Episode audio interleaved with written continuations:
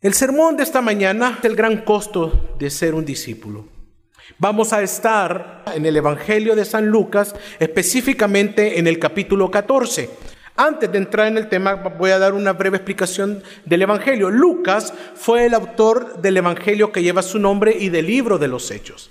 A diferencia de Mateo y de Lucas, y de Marcos, perdón, Lucas era griego y él tenía muy buena educación. Esto haría que Lucas era el único gentil que participó en los libros de las escrituras.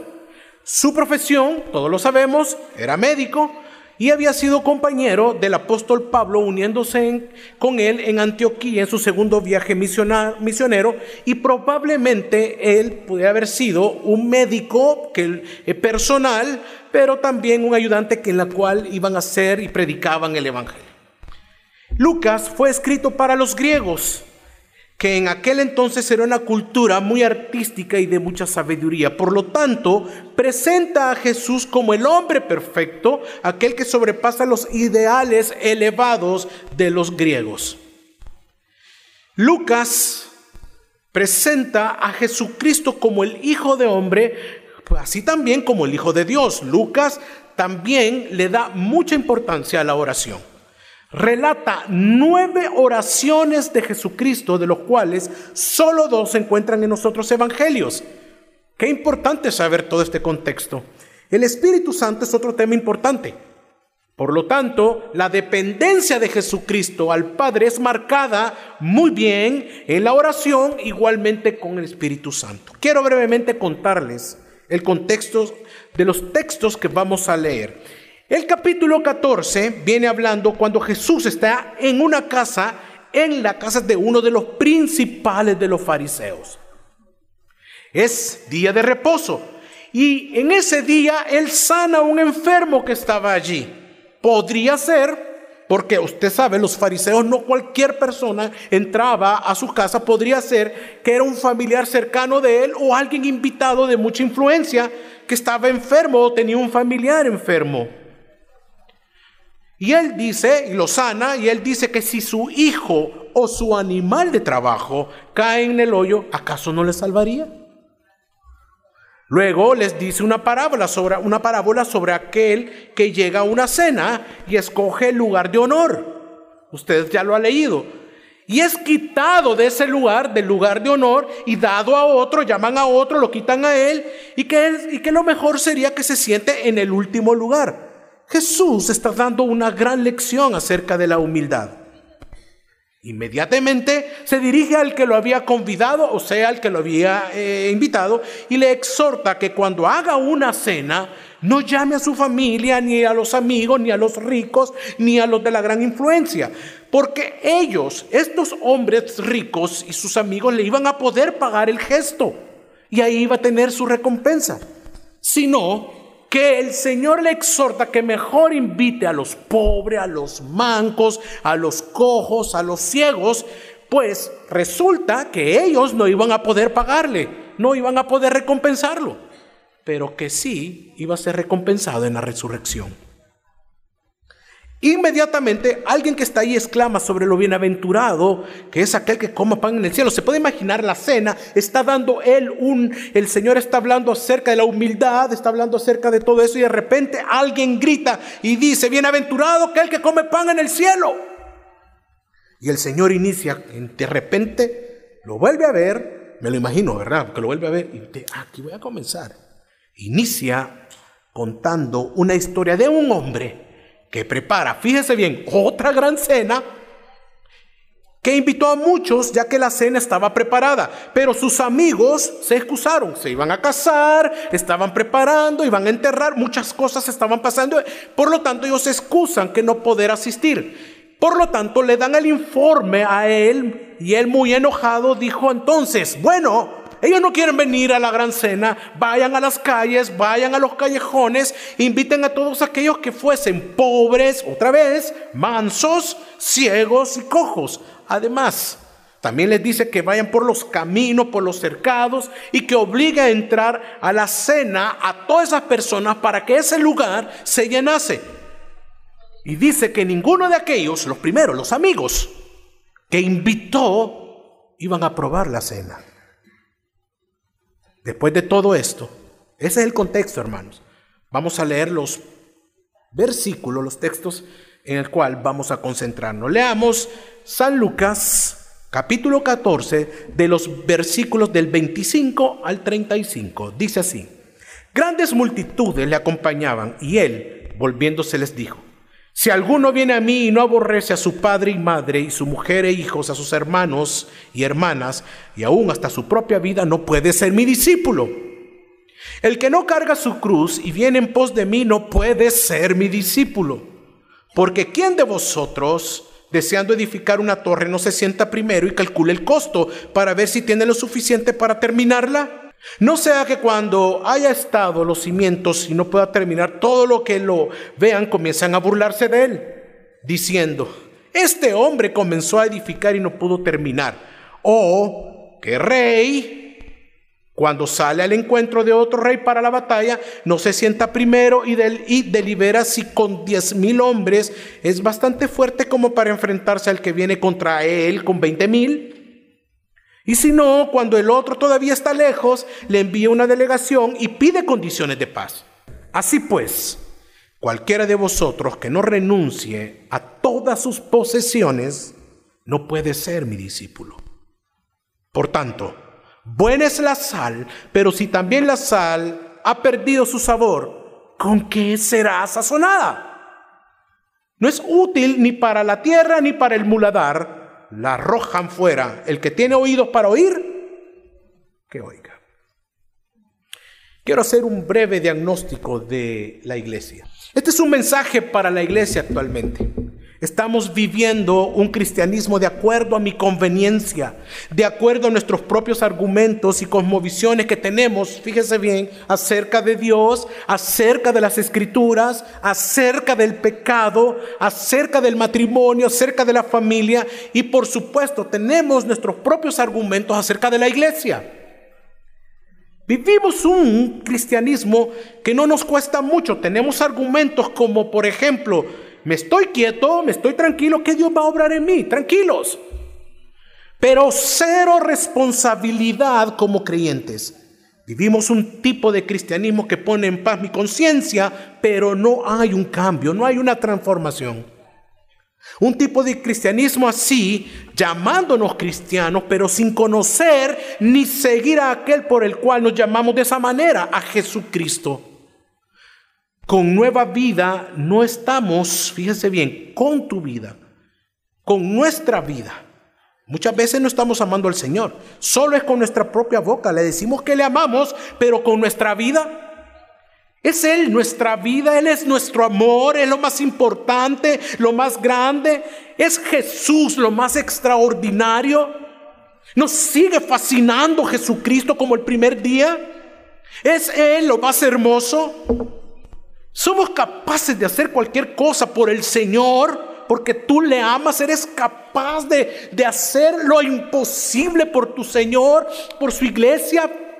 Eso es una gran pregunta. Quiero contarles algo. Soy de Cojutepec, que es una ciudad fuera de San Salvador.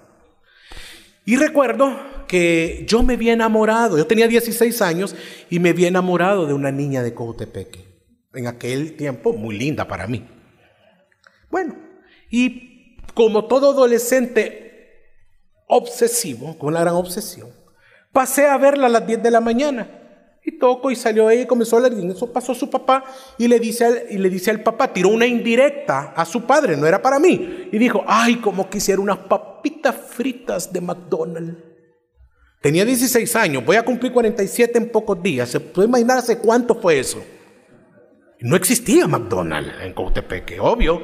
Bueno, y cuando yo vi, dije, uh, aquí está, con las papitas la conquisto. Así que me iré a comprarle las papitas a ella, pero no le digan a nadie, así que me voy por donde Entonces, no trabajaba, no tenía dinero, entonces tuve que hacer el siguiente plan, ir a robarle dinero a mis padres, obviamente, y mentir, que fue decirle a ellos que yo iba a estudiar donde unos compañeros. Pero salí a las 10, como a las 10.40, 10.50, 11 de la mañana para San Salvador. Me subí en el bus de, San Sal, de Cojutepeque a San Salvador son 37 kilómetros. Me vine, llegué hasta acá, llegué al centro, pero yo no estaba acostumbrado a venir solo, no sabía que había un McDonald's en el centro. Y cuando llegué me asusté y dije, ¿ahora qué hago? Y preguntando, preguntando, me fui caminando desde el centro de San Salvador hasta el Boulevard de los Héroes, el McDonald's Los Héroes. Llegué y no logré comprar las papitas grandes, sino que las chiquitas, pero salí de ahí caminando, obviamente, y aquí cuál subo, qué bus. Y también me dio vergüenza. En San Salvador, en aquellos años, no, en el 83, 84 y pico, agarro mis papitas, ya ya las comienzo a caminar desde el Boulevard de los Héroes hasta el centro de San Salvador, a agarrar otra vez ese bus. Pero yo quería conquistarla. Era mi prioridad. Esas papitas cuando yo llegué al centro de San Salvador estaban tullidas, aguadas, tiradas así. Pero yo iba y dije, la voy a conquistar. Y salgo de, de San Salvador hasta Cojutepeque, otra hora más he estado como a las 4, 4 y media, 5 de la tarde. Y llego y toco. Y yo dije, oh, sí, yo me imaginaba un, usted sabe, ¿verdad? Un adolescente que iba a salir flotando, corriendo, Héctor. Y las canciones, todo un sueño. Y cuando ella le digo, aquí te traigo las papitas. Y vino ella y se queda, ¿qué? Estas papitas ya no sirven, Héctor. Se da la vuelta y cierra la puerta. Pregunto, ¿Qué es lo que me movió a ir a comprar esas famosas papas de, Cojutepeque hasta, hasta San Salvador? ¿Cómo? El amor. Caminar desde el centro de San Salvador hasta el Boulevard de los Héroes. Dios mío, nunca he caminado en mi vida como tanto como lo hice ese día. Claro, el amor de adolescente. Mi prioridad era ella, mi sentido de todo era ella, ella era mi vida. Eso movió todo mi ser al punto de robar, al punto de mentir. ¿Hasta qué punto entonces llegamos nosotros por el Señor?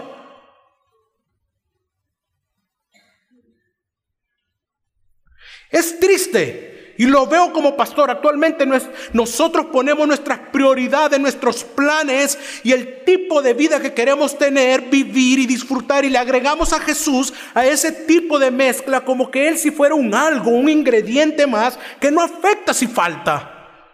Y esa es la manera que nosotros creemos que nuestra vida está enriquecida y está creciendo.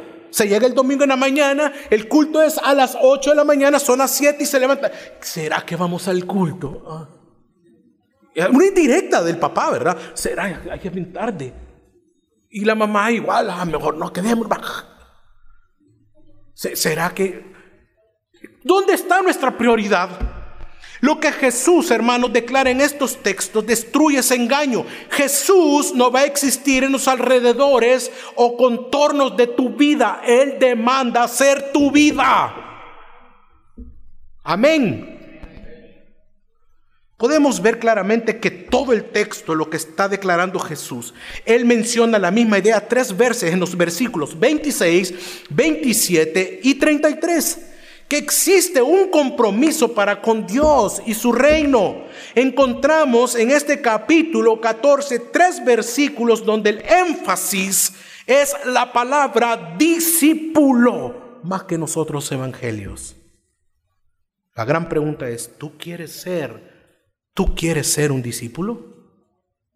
Bueno, probablemente en tu mente responda, no, no, no, no me interesa. O te es indiferente. Entonces, hermano, acabas de adquirir un grave problema. Dios nos llama a ser discípulos. Él no te pregunta si quieres serlo. Él nos llama a serlo. No es una opción. Llama a su iglesia a que nos reunamos, a que seamos sus discípulos. Pero probablemente quizás tú hayas respondido, sí, yo deseo serlo. Pero entonces debes de evaluar qué significa para ti ser ese discípulo. Porque puedes estar enseñando y reunirte con un material bíblico y hablar de Dios y no ser un discípulo. Puede ser un maestro en teología, pero no podría ser un discípulo. Estás discipulando a otros, estar en un discipulado y no ser un discípulo.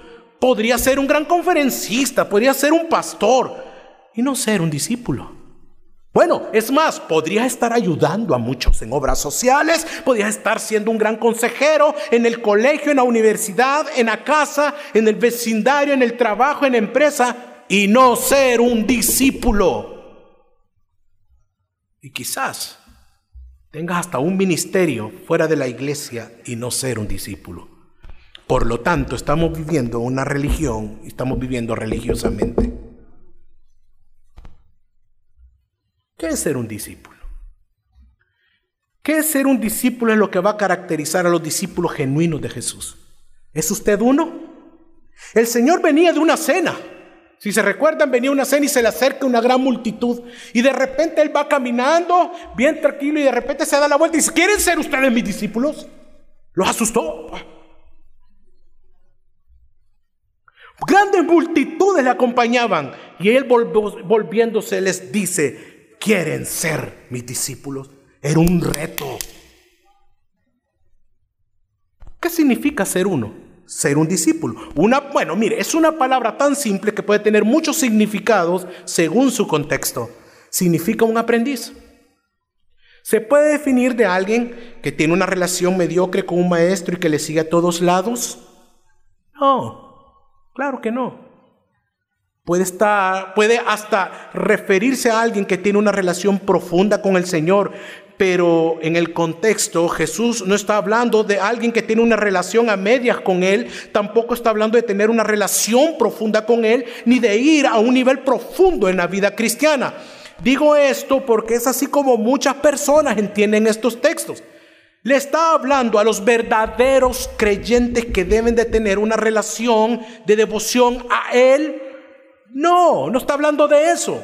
¿De qué está hablando entonces? Él está hablando de venir a Él, a Cristo, en el sentido de la fe inicial, en el sentido de la salvación inicial. Jesús usa acá la palabra discípulo en el sentido de ser salvo, lo que significa ser verdaderamente su seguidor, lo que significa verdaderamente ser un cristiano.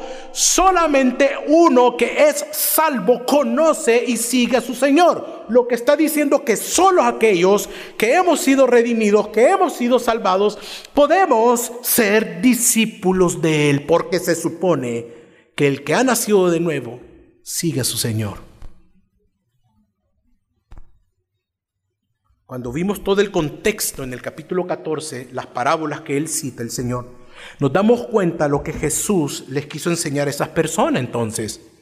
En el, fíjese bien, era el precio que se paga por obedecer a Dios con humildad para que otros puedan venir a cenar el banquete. Es lo que le estaba diciendo al fariseo. Recuerda que era un principal y estaban en la casa de él, del fariseo, y él no admitía a cualquier persona.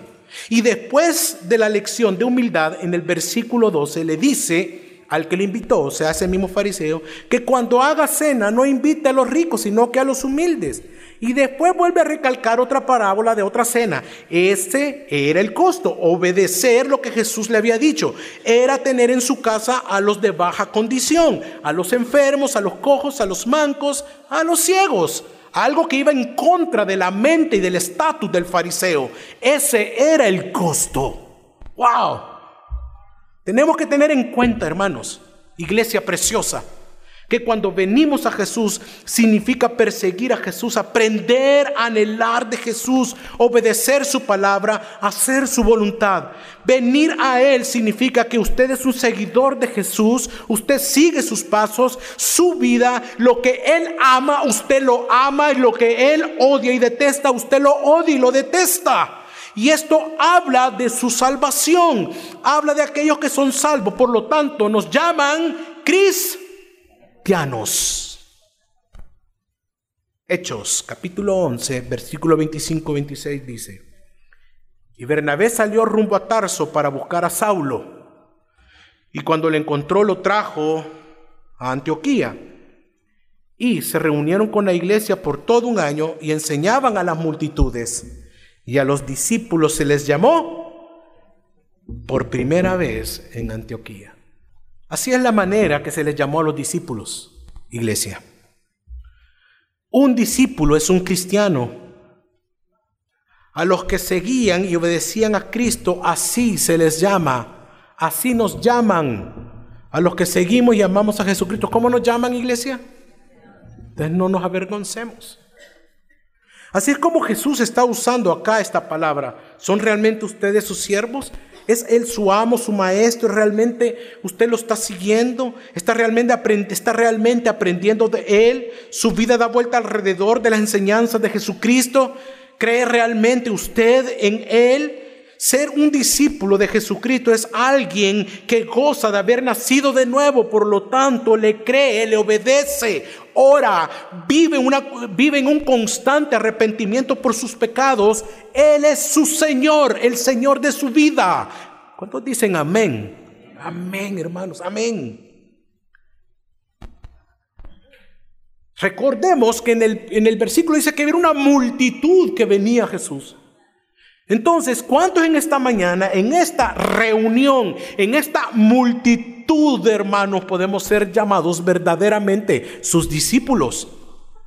Ah, pues, es en eso que Él estaba interesado. En eso estaba interesado nuestro Señor. Esa gran multitud que lo está siguiendo, que inmediatamente se da la vuelta el Señor y les lanza lo que es el gran reto para ellos, el gran reto de sus vidas. Entonces, hermanos, ¿qué significa ser un discípulo de Jesús? Veamos los textos del versículos 26 y 27. Si alguno viene a mí y no aborrece a su padre y madre, a su mujer e hijos, a sus hermanos y hermanas, y aún hasta su propia vida, no puede ser mi discípulo. El que no carga su cruz y viene en pos de mí, no puede ser mi discípulo. ¿Qué significa ser un discípulo de Jesús? El Señor no les está hablando acerca de cómo ser un buen cristiano como si fuera un moralista el Señor.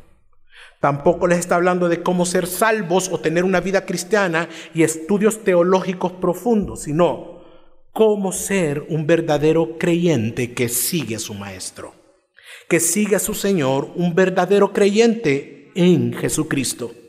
Los versículos 26 y 27 vemos que el Señor les dice que la prioridad es el discipulado. Si eres un discípulo de Jesús, de Jesús, encontramos que estos textos, ¿cuál debe ser entonces su prioridad? Estos textos hablan de la prioridad.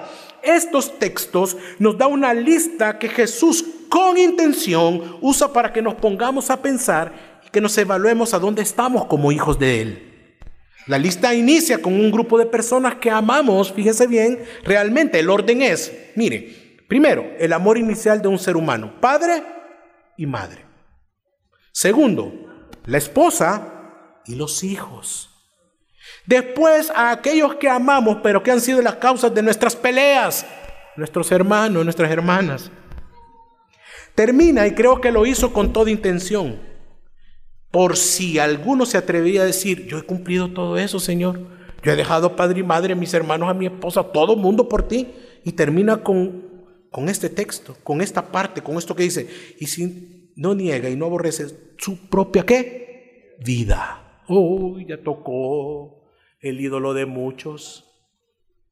Ya tocó el ídolo. Muchas veces el ídolo no es una manzana ni es un carro. Somos nosotros mismos. La carne le encanta la adoración. A tu carne, a tu yo le fascina la vanagloria. Que lo traten bien, que hablen bien de ti, que, que le gusta que le aplaudas. Entonces, tu propia vida. El Señor usa una frase muy fuerte. Si alguno viene a mí y no aborrece. Aborrece, esta palabra aborrecer significa amar menos. Entonces, le está diciendo, si alguno viene a mí y no ama menos a su familia, no puede ser mi discípulo. Y no es que Jesús quiere imponer una actitud de odio como tal, recordemos de que Jesús no mintió, no pecó, Él es santo. Lo que, lo que desea darnos a entender es que hasta las personas que más amamos pueden convertirse en un verdadero obstáculo para las exigencias del reino de Dios. Jesús está hablando en el sentido de la preferencia, o sea, yo prefiero esto que aquello. Jesús está hablando en ese sentido. ¿Quién tiene la prioridad en tu vida? Lo que está demandando es que Él debe tener la preeminencia, la prioridad, su lealtad. Él debe ser quien usted prefiera por encima de este grupo de personas y ante usted mismo. El seguir a Cristo, hermanos, iglesia, en ese tiempo marcaba a una persona y automáticamente venía un costo y esto implicaba ser visto de menos, tratado muy mal y un costo adherido era la persecución y la muerte. Pero para nosotros hoy, Jesús debe tener prioridad sobre mi familia entera. Si tu familia, y quiero recalcar acá, porque sé que muchos tenemos familias que no son creyentes, no son cristianos, si tu familia no creyente te impide que tengas una vida entregada al Evangelio, debe haber en ti una lealtad a aquel que te rescató, a Jesucristo. Cuando aún nuestros padres que aman al Señor y son cristianos, mi prioridad, mi amor por Jesús está sobre la de ellos. Al igual en mi matrimonio. Yo amo a Jackie, a mi esposa, pero mi amor por Cristo es más grande que el de ella. Mi amor por Jesús está sobre mi cónyuge, sobre toda relación terrenal que incluye hasta mis hijos. Pensemos cuán devotos somos con nuestros hijos, cuánta prioridad nos dan ellos y qué tanto es Jesucristo para mí. Para Jesucristo, para nuestro Señor, Dios era su prioridad. ¿Cuál era su prioridad? Obedecerle, hacer su voluntad. Y eso implicaba ir a la cruz por el perdón de nuestros pecados. Por lo tanto, ¿qué tanto es mi prioridad? Mi prioridad, los intereses del Señor. ¿Qué tanto yo ama lo que Él ama?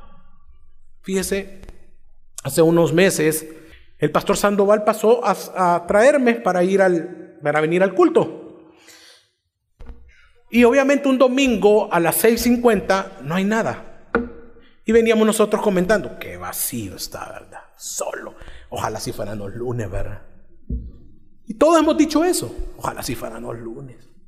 Ay, los lunes son complicados. Hay, hay tráfico por todos lados. Más a los hermanos que vienen del lado del puerto de la libertad para Casa Salvador. No, hombre, eso es terrorífico, eso es terrible. Pero llegamos a una conclusión. Mira, qué pena, ¿verdad? Así están las calles día domingo. ¿No quería ser al revés? ¿Acaso no debería ser el domingo como el lunes? Debería ser peor, hermano. Toda la iglesia debe estar en la mañana, temprano en sus cultos, en sus, en sus iglesias sirviéndole. Pero vacía. Vacío. No va a ser que juegue la selecta. Dios mío, domingo a las 4 de la tarde. Los hermanos están desde las 8 soleándose. Es triste. Son ejemplos,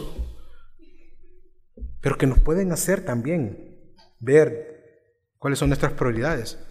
Por lo tanto, ¿qué le estamos entonces enseñando a nuestros hijos? Ellos, ellos ven nuestra devoción y amor a otras cosas y cuánta importancia y prioridad le damos en nuestras vidas a todo eso. Claro, también observan nuestra indiferencia a Jesús y a la iglesia son testigos de nuestro amor a otras cosas, a otras personas y no al Señor. ¿Por qué? Porque Él no es nuestra prioridad. Queremos ajustar a Jesús a nuestras agendas. Lo que el texto nos dice, que Él debe tener la preeminencia en cualquier relación humana, y aún llega el punto de trastocar el ego de alguien cuando dice que también ante nuestra propia vida Jesús toma prioridad antes que yo, que Héctor, que Juan, que Sandoval, que Roberto, que Susana, que María, que Lorena, lo que sea. Y dice que si esto no es cierto, entonces no podemos ser sus discípulos. Esto es lo que demanda el Hijo de Dios a sus hijos, hermanos. Porque usted puede ir a Él, como lo dice el texto, que venía una gran multitud, pero quedarse ahí y no amarlo. Y no ser Él su prioridad como lo requiere Él. ¿Qué nos requiere Él? Dios mismo requiere de usted prioridad, usted entregando toda su vida a Él. Usted puede decir que es creyente, pero ama más a su familia y se ama más a usted mismo. Sus prioridades y sus placeres están en primero que Cristo. Entonces no puede ser su discípulo. Y no estoy hablando, como dije, que debemos de rechazar a nuestra familia, no, está hablando de nuestro corazón. Y esto, iglesia, no solo es una decisión momentánea. Si leemos el versículo 27, dice, el que no carga su cruz y viene en pos de mí no puede ser mi discípulo. No es momentáneo, no es emocional, no es porque hoy escuchamos un sermón acerca de ser discípulo y fuimos exhortados y fuimos a, que, reflexionemos nuestra vida y ya mañana. No, no es un momento, no es emocional, es eterno. Porque nos damos cuenta, esto va más allá, más allá de lo que usted y yo debemos de morir. ¿Hasta dónde llega nuestro compromiso? Hasta la muerte. El que no carga su cruz y viene en pos de mí no puede ser mi discípulo. Recuerde que Jesús acá no había ido a la cruz aún. Y la cruz era un símbolo de muerte y vergüenza. Y Jesús toma esa figura para decir que íbamos a ser sus discípulos hasta la muerte, hermanos. Lucas capítulo 9, versículo 23 dice, y decía a todos, si es necesario venir en pos de mí, niéguese a sí mismo, tome su cruz cada día y sígame. Jesucristo es más importante que mis padres, que mi esposa, mis hijos, que mis hermanos, y más importante que yo mismo, todos los días, por el resto de mi vida, hasta la muerte. Este es el significado, iglesia, de ser un discípulo de Jesucristo. Perdón. No es un aprendiz mediocre. No es un aragán, no es un indiferente y olvidadizo de sus prioridades delante de Dios. Es un seguidor y aprendiz en el sentido de la salvación, que eres salvo, por lo tanto das prioridad a tu Señor y sobre ti mismo. Lo que quiere decir que es un compromiso consciente, no un compromiso impulsivo dirigido por tus conveniencias y objetivos personales, sino que es un compromiso que incluye, que incluye toda tu voluntad hacia Él, todo tu ser a Él. Es como la salvación que no es alguien que confiesa solo así por así a Cristo de manera impulsiva o porque alguien te obligó o porque te convencieron que levantaras la mano para hacer una oración, sino que es por el Espíritu Santo que nos regenera, atraídos por la predicación del Evangelio para que podamos creer en Él. Amén, hermanos. Pero aún así, con el compromiso consciente en Jesús, yo sé que ya tenemos un compromiso consciente. Ya, a este momento, del texto, ya hay un compromiso. Ya, yo ya digo, es cierto, no estoy comprometido con el Señor. Ah, pero veamos otra parte, la segunda parte de esto. Más vale contar con el costo. ¿Qué dice? Vamos a ver los versículos 28 y 33. ¿Por qué? ¿Quién de vosotros deseando edificar una torre no se sienta primero y calcule el costo para ver si tiene lo suficiente para terminarla? No sea que cuando haya echado los cimientos y no pueda terminar, todos los que lo vean comienzan a burlarse de él, diciendo, este hombre comenzó a edificar y no pudo terminar. Versículo 31. ¿O qué rey cuando sale al encuentro de otro rey para la batalla no se sienta primero y delibera si con diez mil hombres es bastante fuerte como para enfrentarse al que viene con él con veinte mil? 32. Y si no, cuando el, cuando el otro todavía está lejos, le envía una delegación y pide condiciones de paz. Así pues, cualquiera de vosotros que no renuncie a todas sus posesiones no puede ser mi discípulo. El 28, si lo leemos, está hablando de edificar una torre y que debe ser sentarse primero y calcular el costo para ver si es lo suficiente para terminarla.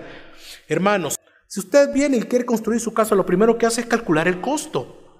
Por muy espectacular que ha diseñado su casa, un palacio, pero si no calcula el costo sería una frustración suya no poderla construir porque no tiene la capacidad. Iniciar un proyecto sin tener los fondos para poder terminarla es como equilógico. O por lo menos deberíamos de tener lo necesario para el inicio. Creo que hacer lo contrario no es actuar sabiamente, sino que Estudiamos lo que el proyecto va a demandar y así se calcula si se puede terminar. Es lo que ha hecho este, este hombre del texto del versículo 28. Pero el versículo 29 y 30, la falta de, la falta de planificación y ser prudente nos llevará a una vergüenza, pues no se puede o no pudimos acabarla. Él está haciendo una advertencia.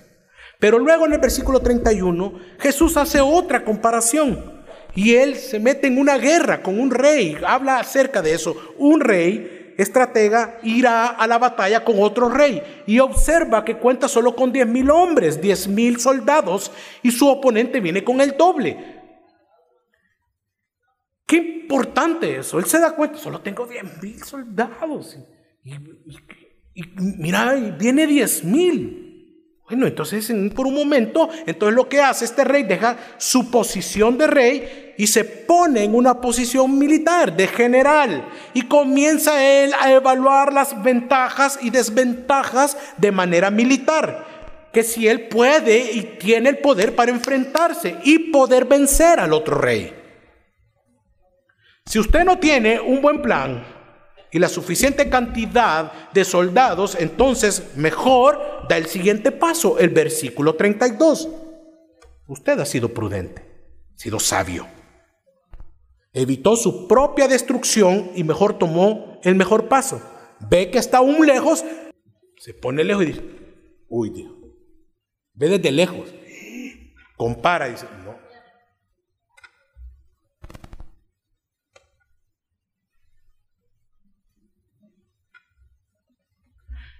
Ve que aún está lejos, entonces llama al más confiado. Mira, vas a donde ellos y mejor hagamos la paz. Manda un comando de hombres con una misión, pedir condiciones de paz. Entonces, nadie construye una torre y no calcula los costos y nadie va a la guerra sin, sin ninguna cantidad suficiente para enfrentar al enemigo, sin ver los que, hermanos, los costos. Jesucristo entonces explica esto en el siguiente versículo. Mire qué poderoso el Señor. Y ahí le incluye a usted y a mí. Y dice el versículo 33. Así pues. Mire cómo dice. Así pues. Cualquiera de quienes. Ahí está usted. Así pues, cualquiera de vosotros. Y esto es el llamado a la conciencia de todos nosotros, hermanos. El que no renuncia a todas sus posiciones, la palabra renunciar acá significa literalmente decir adiós, abandonar, despedirse, enviar lejos. Es decir, que dice el texto, así que cualquiera de vosotros que no diga adiós, que no abandone, no se despida, no envíe lejos a todas sus posesiones, todo lo que tiene, entonces no puede ser mi discípulo.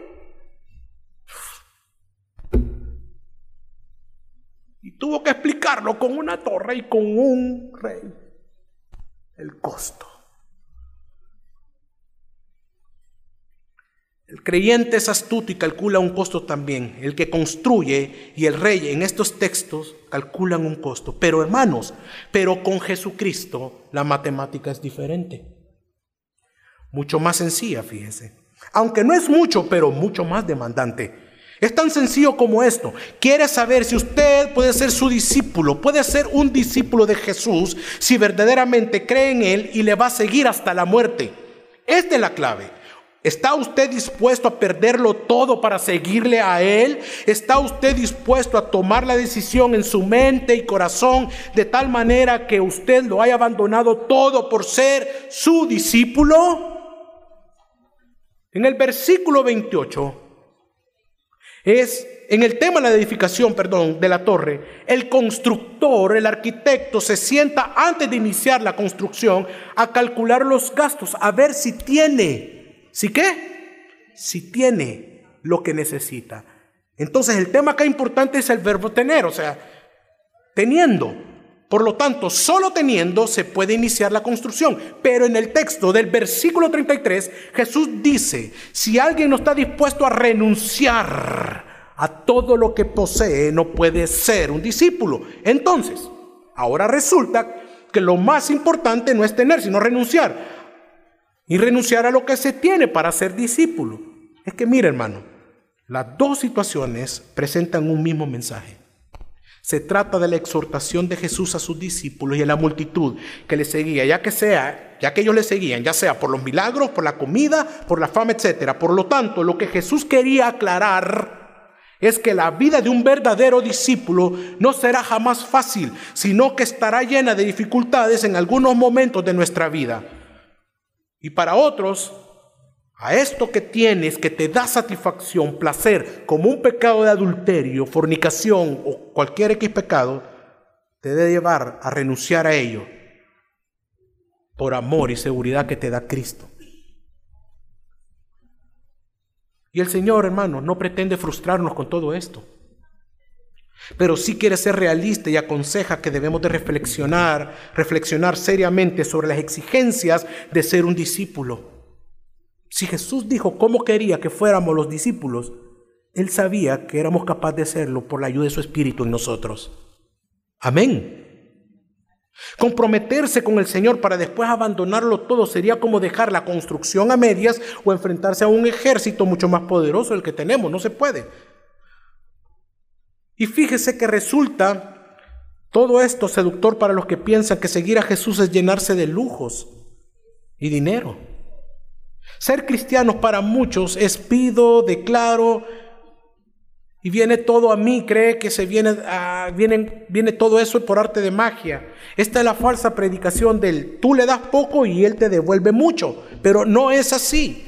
Es la razón de nuestra identidad. Un discípulo de Cristo con una identidad en Cristo, dispuesto a renunciar a todo porque Él, porque en Él lo tenemos todo. Jesucristo está hablando de una actitud de nuestro corazón. Él está hablando de esa actitud que debe reinar en ti, en tu ser, en mí. Él es mi prioridad más que mis riquezas. ¿Qué está diciendo? Él es más importante que todo lo que poseo, hasta de mí mismo.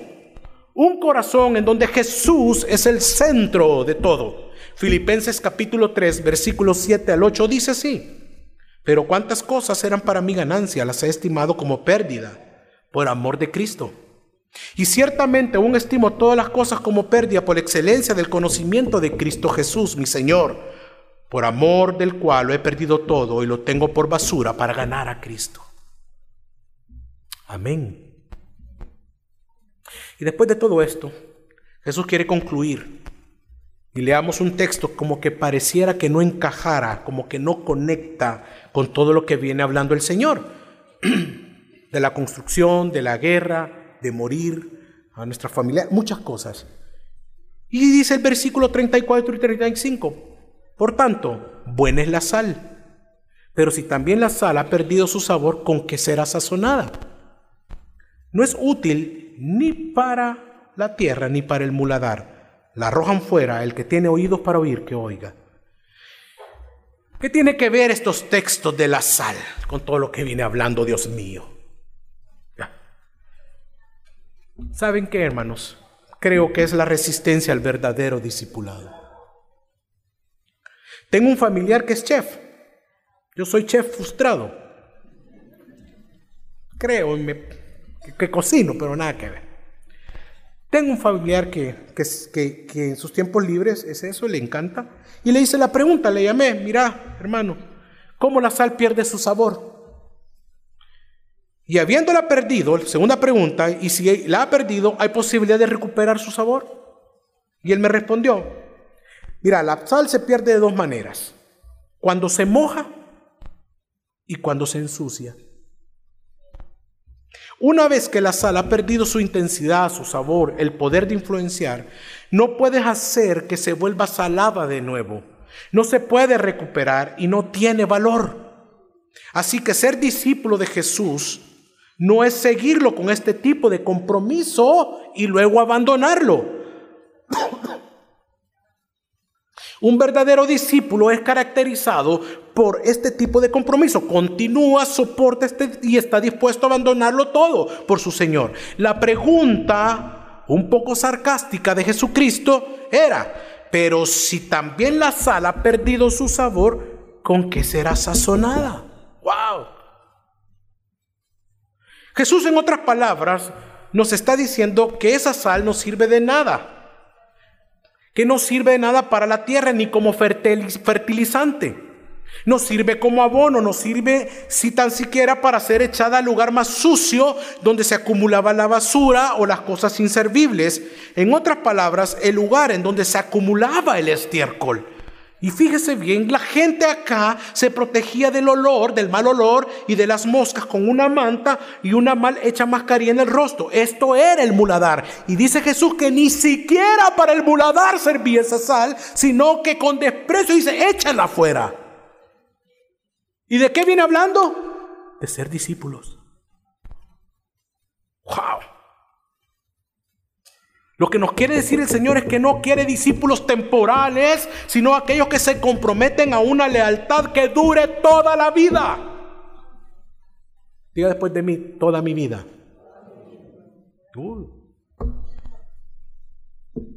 Toda la vida como aquellos discípulos que pueden ser usados por Él para su gloria dentro de este mundo. Es lo que vemos en el Nuevo Testamento, iglesia preciosa sobre la fe genuina por el poder de Dios, preservando a sus hijos, la fe genuina persevera.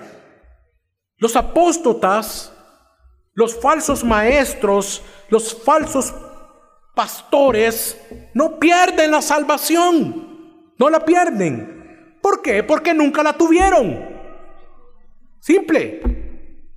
Si alguien se aparta de nosotros de la fe usando lo que dice Primera de Juan, si ellos se van de la fe, ellos se van de nosotros porque ellos nunca fueron de nosotros. Porque si hubieran sido de nosotros, hubiesen continuado con nosotros. Se van para que sea manifiesto, sea evidente que ellos nunca fueron de nosotros. Donde el Señor salva, Él guarda. Lo que Él guarda, Él lo persevera en la fe. Y donde hay fe, hay perseverancia. La sal no pierde su sabor. Por lo tanto, si eres un discípulo, eres cristiano entonces, y si eres lo, y eres lo contrario a esa sal que no servía para nada.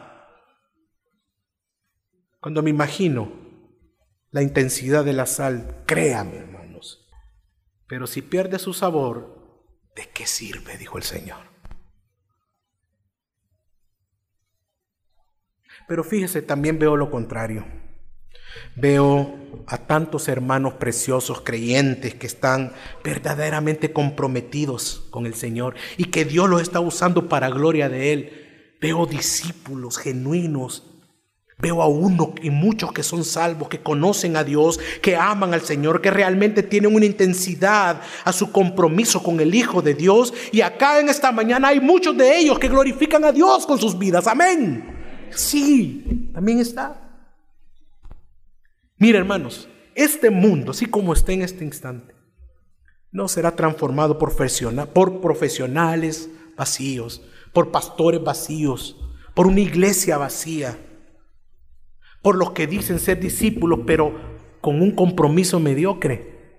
Dios desea personas comprometidas que le amen a Él y que sea su prioridad, que estén dispuestos a dejar padre, madre, todo estas personas sencillas, humildes, son las que usará para alcanzar a los perdidos y hacer discípulos a otros, como el gran mandato que nos dio el Señor en Mateo 28. La pregunta es, ¿somos nosotros esos discípulos? En todos, en todos estos textos Jesús no está diciendo cómo tener una mejor relación con Él o cómo tener una mejor vida. Si me persigues, tú tendrás lo que has deseado. Dame tu vida y te llenaré de prosperidad en esta tierra. Este es el tipo de compromiso que debes de tener, hermano. No. Lo que Jesucristo nos quiere hacer ver acá es que si tenemos o no tenemos vida en Él, si usted le conoce o no le conoce, le ama o no le ama. Hermanos, todo lo que tenemos es a Él. Todo esto va a quedar. Sus posesiones van a quedar. Todo. Todo lo que tenemos es al Señor. Su gracia y misericordia. ¿Cuánto nos ha amado Él? Amén.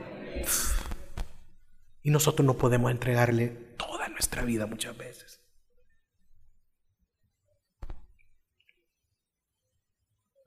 Todo lo que tiene la iglesia es a Jesús. Todo lo que usted necesita en esta vida es a Jesucristo. Usted no necesita sexo, tesoros, cosas grandes. Usted necesita a Jesús. Todo lo que su alma anhela es a Cristo. Porque si todo lo que usted tiene es en Jesús, eso significa que ese texto se ha hecho cierto en su vida por medio del Espíritu Santo. Si Él es su vida y le importa más que cualquier cosa, tiempo, dinero, persona, puede decir que todo lo que tiene es Él que Él es su tesoro, Él representa mis riquezas, es la razón que tengo por vivir, su voluntad es para mí, mi deleite, entonces puedo estar gozoso porque usted tiene la vida, usted goza de la salvación, usted es un discípulo que hace lo que su maestro dice. Se disipula, estudia la palabra, se congrega, ora, predica a Jesucristo a los demás. Por lo tanto, todo lo que hemos visto es el discipulado radical, es un compromiso no con los hombres, sino que con Dios, el Dios que vemos descrito aquí en el Evangelio. ¿Qué produce este compromiso? ¿Voluntad propia? ¿Una vida moralista que es movida por la voluntad humana? Hermanos, no. Cuando Jesús signifique más para usted que todo este mundo, es cuando usted experimenta ese nuevo nacimiento. Es cuando ve que fue trasladado de las tinieblas al reino de la luz, al reino de Dios. Cuando pasa de ser ciego a tener vista, de ser un leproso a ser limpio, de ser un bastardo a ser adoptado y ser hijo. Es cuando usted ve al Dios viviente por el gozo que Él es, ve a Cristo por el tesoro que Él es y todo lo demás pierde valor, desaparece. Amén. En términos de valor, yo amo a mi madre. Mi madre está en España, tengo años de no verla. Quisiera, pero no puedo. Y le extraño. Amo a mis hijos, a Santi, a Nico, a Mateo. Algunos de ustedes lo conocen, mis tres hijos. Son riquezas para mí. Uh, mi esposa, a Jackie, la amo tanto. Yo tan feíto y ya tan linda. Ustedes, hermanos, la iglesia, son riquezas para mí. Mis hermanos pastores, mis compañeros pastores, ministros acá, son riquezas para mí. Pero ahora toman un valor incalculable, su riqueza y su significado, bajo la vista de mi relación con el Señor. No es que los odie y que los voy a rechazar. Es que mi amor por ellos es marcado, es marcado por la cruz y ahí le da significado a todo. ¿Por qué? Porque en la cruz encontramos perdón y cuando en mi relación con ellos hay algo, ¿qué es lo que marca? El perdón de la cruz. Pero estas riquezas no sobrepasan a Jesús, sino que están sometidas a su señorío. Es lo que nos dice todo el texto que nos viene diciendo el Señor. Todo esto es una realidad producida en nuestros corazones a la luz del nuevo nacimiento, nada más. Para usted es más importante que cualquier cosa y persona cuando le ama a Él. Mateo capítulo 13, versículo 44 al 46 dice, el reino de los cielos es semejante a un tesoro escondido en el campo que al encontrarlo un hombre lo vuelve a esconder y de alegría e, va por ello, va, vende todo lo que tiene y compra aquel campo. mire, es un texto corto pero con un gran mensaje poderoso. Acá el Señor compara el reino de los cielos con un tesoro mire, sabe, leamos, me llama mucho la atención la frase que dice, y de alegría va, vende todo lo que tiene y compra aquel campo. ¿Por qué este hombre está dispuesto a deshacerse de todo lo demás bajo la vista de lo que ha encontrado? Porque él entiende el valor de lo que encontró. Eso no era una pérdida, era una ganancia. Esto no es un sacrificio, sino un enriquecimiento. Los versículos 45 y 46 dice, el reino de los cielos también es semejante a un mercader de que busca perlas finas. Y al encontrar una perla de gran valor, fue y vendió todo lo que tenía y la compró. Usted que puede hacer número y que es contador y que está metido en los negocios, este hombre liquida todo lo que tiene. ¿Sabe por qué? Porque ha encontrado la única cosa que representa lo que él ha estado buscando toda su vida. Quiero preguntarle esta mañana, ¿es eso Jesús para nosotros? ¿Es eso la salvación para usted, el reino de Dios para todos, nuestro tesoro, la perla de gran valor?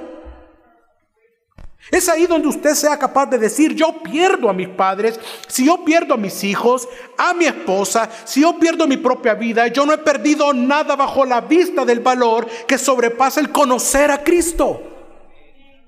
Él significa todo para mí más que todo el mundo entero y al venir a conocerle a Él como la perla del gran precio, no busco lo que pueda darme porque soy su discípulo. Él es mi maestro, mi Señor, le conozco, gozo de Él, por lo tanto me aferro a Él y no a lo que pueda darme porque Él es mi tesoro. Por lo tanto, le pregunto, ¿qué representa entonces Jesucristo para usted?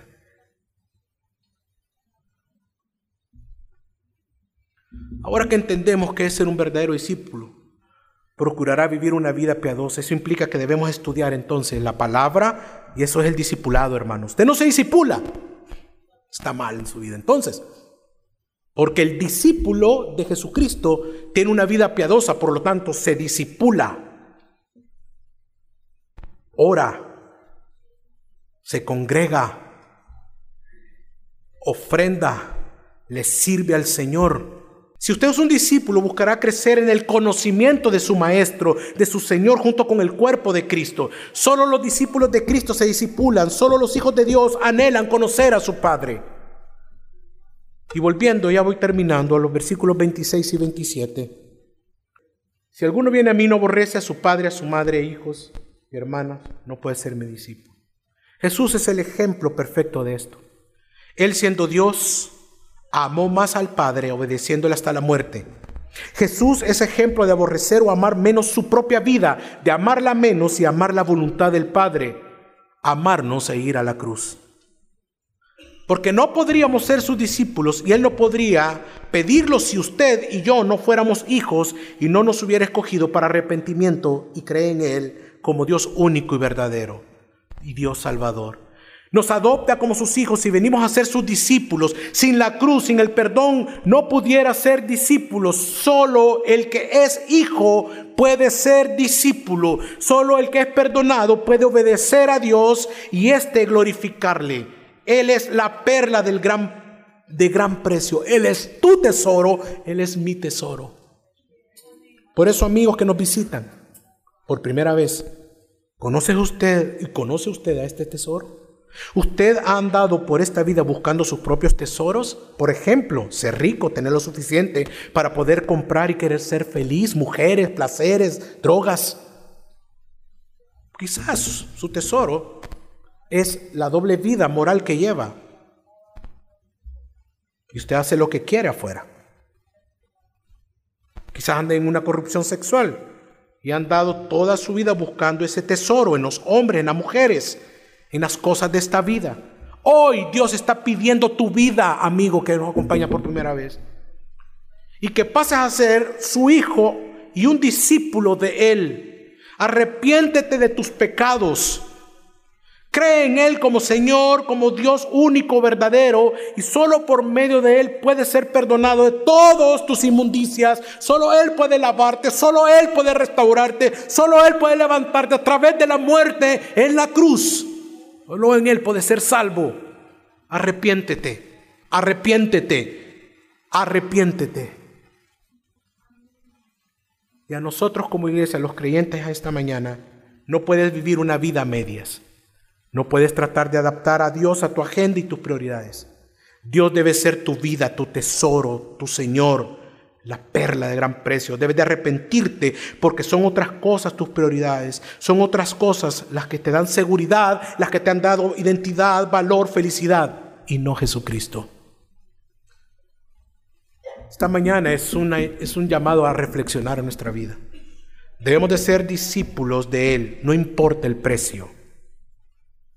El versículo 26 dice, si alguno viene a mí y no aborrece a su madre, a su padre, a su mujer e hijos, a sus hermanos y hermanas, y aún hasta su propia vida, no puede ser mi discípulo. El que no carga su cruz y viene en pos de mí, no puede ser mi discípulo.